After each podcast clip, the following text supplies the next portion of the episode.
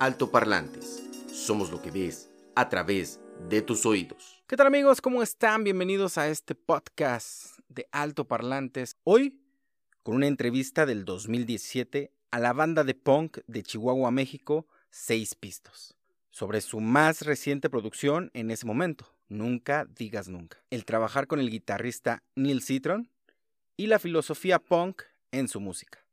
La banda liderada por los hermanos Chavero, Kenio e Iván se preparaban para la edición del Vive Latino de aquel año y los festejos por sus 20 años de trayectoria en la escena musical.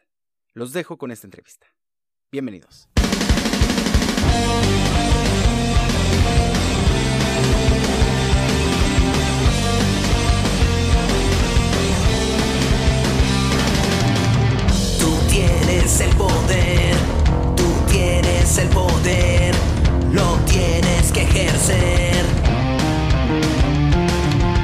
Hola Kenio, Iván, muchas gracias por, por recibirnos hoy y sentarse a charlar con nosotros. Eh, y bueno, pues están festejando 20 años de trayectoria en la escena musical. ¿Nos podrían platicar un poco acerca de sus inicios? Nosotros patinamos en patineta eh, durante mucho tiempo, porque también se puede patinar en patines, entonces es una cultura muy diferente. Entonces, eh, pues eh, estábamos oyendo música que venía en los videos de patineta de aquella época, que eran eh, Operation Ivy, NoFX, etc. Y eh, pues veíamos, íbamos a los bares y veíamos que no tocaban esa música. Había dos tipos de bares, ¿no? Los que tocaban covers de heavy metal y los que tocaban covers de pop. Y pues la verdad no nos latía, entonces pues empezamos la banda para tocar música que nos gustaba a nosotros y que le gustara a nuestros compas. Y pues esa fue la, la- la- idea original. Y también queremos hacer un rock mexicano, chihuahuense, que tomara nuestras influencias latinas y nuestras influencias gabachas. Y eso lo quisimos representar con el nombre, con un mexicanismo, puesto que en Chihuahua, por ejemplo, igual dices eh, para la camioneta que parquea la troca, ¿no? Mexicanizando palabras en inglés y haciéndolas eh, nuestras. Entonces, como eso queríamos hacer con el rock, lo quisimos eh, significar con el nombre de los tocayos de Sex Pistols, pues para demostrar que estábamos eh, mexicanizando el rock y tratando de hacer algo mexicano, chihuahuense del norte. ¿Cómo se da el contacto con Neil Citron? ¿Y cómo fue trabajar con él? Pues mira, fuimos a tocar una vez a Chicago, un festival, y ahí nos vio un productor que se llamaba Mark Wolfson y él nos invitó a tocar, a, grabar al estudio de Steve Vai que estaba en Hollywood. Y el ingeniero que estaba ahí trabajando con Steve y encargado del estudio era Neil Citron. Entonces empezamos a desarrollar una relación con él. eh, suave, primero él era ingeniero y luego empezamos a, a platicar y etcétera. Y pues en este disco ya participó como productor. Entonces, eh, pues es una relación muy chida porque él, aparte que es, eh, es un músico muy completo, toca varios instrumentos, pues su instrumento principal es la guitarra. Entonces, pues sí nos entendimos muy bien porque sí venimos de lugares comunes, ¿no? Y pues nos pasó un detalle curioso porque cuando estábamos grabando este disco, le hablaron para hacer una película con el director del Silencio de los Inocentes, este Jonathan Demme y Meryl Streep. Entonces nos dijo, chavos, pues ahí vengo en cuatro meses, ¿no? Y ahí nos dejó. Y eh, pues en el Inter desarrollamos algunos temas nuevos, etcétera. Fue un respiro suave y ya cuando regresó, eh, pues llegó con juguetes nuevos y etcétera. Entonces ya el resultado pues es esta producción Nunca digas nunca. De todo este camino y trabajo recorrido hasta este nuevo disco, ¿cuál podría ser para ustedes el detalle más significativo que se puede reflejar en esta nueva producción? Pues mira, yo creo que eh, más que todo la actitud. Eh, teníamos 20 años cuando grabamos nuestro primer disco, ahora tenemos 40 y cúbole, 42. Este, se, nos, se nos va haciendo menor la edad. Eh, y yo creo que lo que no hemos perdido en todo esto es la actitud. Y en cada disco se nota y siempre hemos tratado de hacerlos diferentes. Si, te si revisas la discografía de nosotros, nunca suenan igual eh, ningún, ni las canciones ni los discos en general. Entonces siempre tratamos de estar en constante cambio y, y experimentando.